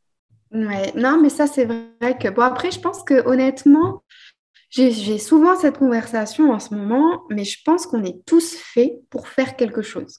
Après, la société, malheureusement, ou pas, je ne suis pas là pour juger, mais nous façonne avec l'école, avec euh, bah, les débouchés. Moi, combien de fois j'ai entendu dire, bah oui, ne fais pas ça, il n'y a pas assez de mm. débouchés. Mais je trouve que quand on fait ce qu'on aime, on peut que être excellent. Et du coup, euh, c'est déjà, il faut savoir ce qu'on aime, mais quand on, le sait, quand on est passionné, bah, faut-il pouvoir euh, bah, tout quitter comme j'ai fait pour vivre de sa passion? Je sais que c'est pas donné à tout le monde, je sais que j'ai de la chance. Euh, je sais que voilà, je... moi j'avais déjà ma maison, j'avais déjà mes enfants, euh, j'ai un conjoint qui travaille. Donc voilà, après je compte pas là-dessus forcément à 100% parce qu'aujourd'hui j'ai, la... enfin, j'ai travaillé pour que ça se développe. Oui, c'est ce que j'allais, j'allais te dire, tu vois. Moi, la notion de chance, oui, on... alors je trouve que oui, mais au, départ, on ne peut pas tous faire ça. T'es mère célibataire, t'as rien, t'as pas les locaux qu'il faut tu peux pas. Mais je veux dire, c'est là où je dis que j'avais de la chance, entre guillemets. Enfin, en tout cas, que la vie m'a permis d'accéder à Elle t'a fait naître au bon endroit dans. Oui. Mais, ça. mais je trouve que la après, j'aurais très bien euh, oui, voilà, voilà, c'est vrai. Oui, tu as raison, tu as raison. Euh, mais après, je veux dire, si on peut le faire, si on a les cartes en main, même si on n'a pas toutes les cartes, mais si on a quelques pistes et on se dit, ah, je me lancerai bien, honnêtement, si j'ai un conseil à donner, mais faites-le parce qu'aujourd'hui, je n'ai qu'un seul regret dans tout ça, c'est de ne pas avoir commencé avant. Euh, après, voilà, je ne regrette rien d'un côté parce que tout arrive euh, au bon moment et que comme j'ai confiance en la vie et confiance en mon destin, comme on dit, euh, je me dis, bon, ça s'est passé comme il fallait. Mais, euh, mais si j'avais pu commencer 3-4 ans avant, euh, franchement, je pense que ça aurait été encore mieux. quoi. Mais euh, voilà, n'hésitez pas, tous ceux qui vont nous écouter, si vous avez... rien ne sera, enfin, le, chemin ne sera jamais tracé complètement, mais en tout cas, si vous avez voilà, la possibilité de tenter quelque chose, franchement, faites-le, quoi, parce que ça n'a vraiment pas de prix, quoi. Oui, et puis moi j'ai tendance, il y a une phrase que j'aime bien, c'est saute et le filet se construira au fur et à mesure. Ah mais ouais, mais on n'a pas, on n'a pas toujours les bonnes réponses. C'est pour ça que je disais la, chance. Oui, je suis entièrement d'accord, hein, évidemment, mais il y a beaucoup de choses qu'on crée derrière. Et ce que j'aime pas de sur le fait de tout mettre sur la chance, c'est que ça annule toute l'énergie que tu as mise, tous les efforts, tous les challenges que tu as relevés, etc. Après, je pense que je suis complètement d'accord avec toi et je pense que finalement, vient plus d'une expression de dire j'avais la chance de. Alors que c'est vrai que c'était pas vraiment ça. Au final, ce que je voulais dire, c'est que j'avais la chance d'avoir une maison qui était grande, avec des grands espaces et tout. Mais enfin, la chance, c'est quoi? C'est que tu sais même pas comment euh, ce qui m'est arrivé pour euh, pouvoir avoir cette maison. Quand il y a cinq ans, je suis tombée dessus, j'étais amoureuse de cette maison tout de suite et, euh, et je cherchais pas vraiment. Moi, j'étais déjà propriétaire d'un appartement parce que comme j'ai travaillé jeune, j'ai acheté jeune et donc du coup, euh, à 23 ans ou 22 ans, j'avais déjà mon appartement euh, à Metz. Euh, mon conjoint, lui, il avait aussi construit une maison. Et donc, en fait, on cherchait pas réellement de maison, mais on s'était dit, parce que voilà, il faudra bien à un moment donné que je vende l'appartement. Lui, il avait fait qu'on vivait dans sa maison neuve, en fait, qu'il avait fait construire en lotissement, chose qui n'est pas du tout ce que j'aime. Donc, du coup, on s'était dit, un jour, on, faudra quand même hein, qu'on change de maison. Puis, notre petite Ava, elle était toute petite. Et puis, euh, ben voilà, je regardais les annonces comme ça par hasard, et puis je suis tombée sur cette maison, sur cette annonce qui était pas loin du travail de ma maman. Et je lui ai dit, écoute, maman, j'ai pris rendez-vous pour une maison. Elle me dit, ah bon, mais pourquoi? Je dis, bah écoute, euh, elle, elle, avait l'air super de l'extérieur, elle fait un peu maison hantée, moi c'est ce que j'adore, j'aimerais bien aller la voir. Et le mec a ouvert la porte. Oh, alors, mais je peux te jurer, hein, c'était je peux pas dire c'était un taudis parce que je suis tombée amoureuse de cette maison tout de suite, mais on, se baladait dans les pièces et puis le monsieur me faisait la visite et tout, et puis moi j'étais émerveillée. Et puis je ne montrais pas trop, mais je me disais, mais what? Je, la voyais finie déjà. Et puis ma mère, euh, ma mère, en fait, dès que le monsieur tournait un peu la tête, elle me disait, oh, mais t'as vu cette horreur euh, oh, Mais t'as vu tout ce qu'il y a à faire? Et moi, je dis, ça va pas, non, mais elle est merveilleuse cette maison. Et en fait, euh, moi, j'étais sûre que j'avais envie de faire une offre parce qu'il faut dire que l'immobilier, il y a cinq ans, il n'était pas comme maintenant. Bah non. Donc la maison, elle est à un prix très abordable. Alors énormément de travaux. On a tout refait de la cave jusqu'à la toiture. Enfin vraiment tout a été refait. Mais du coup, je voyais vraiment le potentiel et ça ne me faisait pas peur. Euh, tous ces travaux m'effrayaient pas du tout. Et du coup, j'ai dit à ce monsieur, attendez, je rentre, il faut quand même peut-être que j'en parle à mon conjoint.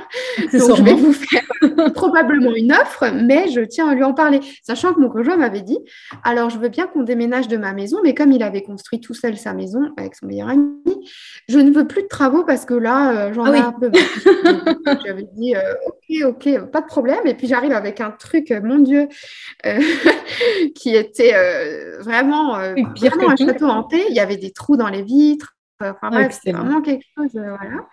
Et puis finalement, bah voilà, j'ai réussi à le convaincre. Et au moment où je devais faire la contre-visite, donc c'était deux jours seulement plus tard, j'avais une contre-visite le jeudi. Le mercredi, le monsieur m'appelle euh, non, j'appelle le monsieur mercredi parce que j'étais stressée. En plus, euh, moi, j'étais toute euphorique. Je suis toujours comme ça, tu sais. Et j'appelle le monsieur, je dis, oh, monsieur, ça va, c'est toujours bon pour jeudi la visite. Et il me dit, euh, ah, ben, je suis désolée, elle est vendue. Comment ça? Et il me dit, ben oui, quelqu'un est venu, m'a fait une offre tout de suite. J'ai dit, mais c'est pas possible, attendez, parce que moi, entre-temps, j'avais fait venir toute ma famille et la famille de mon conjoint, qui sont, qui, qui là, pour le coup, c'est de la chance, mais ils ont, ils sont ils ont tous un corps de métier. Par exemple, euh, l'oncle mon conjoint, euh, il pose des fenêtres, il est menuisier. Mon beau-frère, il travaille dans les sanitaires. Euh, bien entouré. voilà, mon frère avait fait une grosse réno aussi pour sa maison. Donc, bon, on avait quand même. Et puis, le meilleur ami de mon, de mon maçon. Donc, vraiment, j'avais les corps de métier qu'il fallait, quoi. Il me manquait plus qu'un électricien et voilà. Et euh, finalement, je lui dis, alors je fais un trou à la tête à, ce monsieur, pas possible. Je lui dis, écoutez, vous ne pouvez pas me faire ça. Si vous voulez une prix, je vous la fais immédiatement, je viens chez vous. Et, euh, euh, et, tout de suite, voilà, je, vous fais une offre. Bon, j'ai tellement insisté que finalement, il m'a dit, OK, vous pouvez quand même venir jeudi, mais je vous préviens, normalement, c'est vendu et tout. Je suis venue et, euh, et je sais pas, j'ai tellement insisté, j'ai tellement pas lâché l'affaire. je n'arrêtais pas de l'harceler. Il m'a demandé d'aller chercher des papiers à la banque. J'ai couru à la banque. Puis moi, j'avais Ava qui avait quoi Trois mois, deux, trois mois, quoi. Je, suis débrouillée avec le maxi cosy, je courais partout et tout. J'imagine la scène. Tu vois, j'étais la première à donner les papiers et du coup, il m'a envoyé un message un soir et il m'a dit Ok, c'est bon, la maison est pour vous. Alors, j'avais réussi à retourner le truc. Encore aujourd'hui, je t'avoue que je ne sais même pas comment j'ai fait. Mais finalement, voilà. Donc, c'est vrai que quand je dis de la chance, bon, tu vois, j'ai un peu été la provoquer, cette chance. Beaucoup la provoquer. voilà, mais, mais je pense que c'est plus une habitude de dire ça. Mais en tout cas, voilà, j'avais un panel de cartes en main suffisant qui me permettait de tenter l'aventure. Et pour revenir vraiment à l'idée principale, c'était si vous êtes un peu comme ça, en hésitation et que vous vous dites, ouais, ben peut-être que je pourrais parce qu'il y a quand même des trucs favorables, et eh ben foncez quoi, faites-le parce que c'est mm. franchement chouette. Ouais. Bon, je crois que c'est une jolie conclusion. Voilà. Finalement, je ne sais pas si tu avais d'autres que je bah, parle, je parle. Non, je crois qu'on a fait le tour. Non, non, je pense que tu as parlé de plein de choses, euh, enfin voilà, de, de, sujets qui me tenaient à cœur, qu'on parle, dont on parle, etc. Euh, non, écoute, euh, je crois que le mot de la fin, c'était effectivement, je crois que euh, moi, ce que je garde de notre podcast, c'était flexibilité, adaptabilité. Ah et ça, j'avais pas du tout imaginé qu'on en parle, mais comme quoi c'est. Et puis, bah, ta dernière leçon de vie, de se dire que bah, quand on. Enfin voilà, provoquer sa chance, quoi. Provoquer. En fait, c'est ça, c'est provoquer sa chance. C'est vraiment. et puis, bah, quand on dépense ouais, beaucoup d'énergie, et puis, moi, je trouve oublier ses peurs, parce qu'on en a tous des peurs quand on se lance, quand on... Et, voilà. Et en fait, oser prendre des risques, oser se lancer, ouais, vraiment provoquer sa chance. pas, trop, pas toujours trop réfléchir. Réfléchir, c'est bien. Réfléchir, c'est bien, mais de toute façon, tu auras beau réfléchir euh, euh, à l'infini, euh, personne n'est devin et on ne connaît pas les réponses des trucs. Et je me dis que bah, des fois, il faut le tenter parce que si on ne tente pas, ben, ouais, pas il, faut, il faut tenter sans savoir les galères par lesquelles on va passer.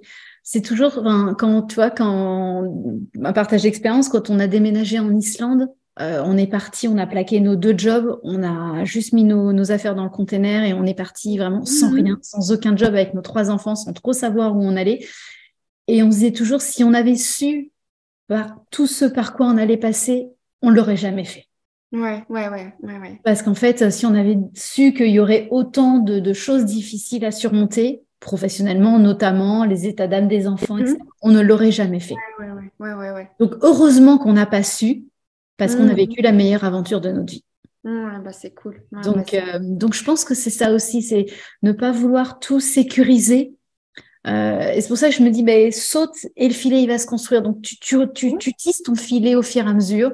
Ah euh, tu as plein de galères, tu as des moments de désespoir, de, de détresse, de découragement. Mais, mais c'est ce qui te fait apprécier les bons moments, en fait. Mm. Et on en parlait hein, dans une autre conversation qu'on a eue une fois, c'est qu'on cherche pertinemment toujours à que on, a une idée de la perfection qui est vraiment très, très anxiogène et qui, de toute façon, euh, complètement erronée. Oui, qui nous pollue en plus, qui pollue nos projets. Qui, On cherche que tout soit parfait, on cherche que mm. voilà, euh, on soit toujours heureux, qu'il n'y ait jamais de problème. C'est notre, euh, c'est notre euh, chemin de vie, mais chemin de pensée. Alors que finalement, bah non. Et le fait d'avoir des fois des épreuves difficiles, ben, ça te fait apprécier d'autant plus ce qui se passe mm. bien, et c'est très important, quoi. Mm. Et donc, du coup, effectivement, pas trop réfléchir parce que sinon, on fait rien en vrai. Ouais, je, suis tellement d'accord avec toi. Tellement d'accord avec toi. J'aime pas, hein, je ne veux pas faire euh, la donneuse de leçons. Hein. Ah non, non, mais c'est pas du tout. Ça, mais, pas du tout l'idée. Ça m'empêche pas d'être la personne euh, la plus angoissée du monde. mais bon, des fois, je me dis, euh, ouais, effectivement, c'est un risque, mais bon, allez, j'ai envie de vivre, quoi. J'ai envie d'essayer, j'ai envie de me lancer et, et j'ai surtout un truc qui m'anime beaucoup. J'ai pas envie d'avoir de regrets. Ah et ça, c'est important. Et ah, c'est très fort en moi aussi. Donc, euh, mm. je suis, je suis d'accord avec toi. Donc non, c'est juste des petits partages d'expérience si ça peut donner, euh, voilà, on peut partager l'envie, voilà, notre expérience pour donner envie à d'autres personnes de se lancer. Ben, on aura tout gagné. Donc euh, oui. très bien. Bon, tu as peut-être quelques meubles à aller, à les rénover, donc je vais te laisser. J'ai surtout euh, deux petites filles, deux petites filles à aller chercher. C'est ça. voilà, tout ça, ce soit l'un ou soit l'autre. Euh, donc, voilà, en tout cas, vraiment, Caro, je te remercie mille fois de m'avoir invitée. Euh, ça me fait extrêmement plaisir. J'adore cette connexion entre nous. Je vois qu'on partage beaucoup de points communs et c'est chouette. Mm. Et, voilà, j'espère qu'un jour, j'aurai l'occasion de te rencontrer en, en direct live live. un jour, on se rencontrera en vrai. j'ai toujours des gros pieds à terre au Luxembourg et comme tu n'es pas très très loin, on aura plein d'occasions. Euh, forcément, bah, on aura un jour l'occasion. C'est certain. On la provoquera en tout cas notre occasion. Exactement.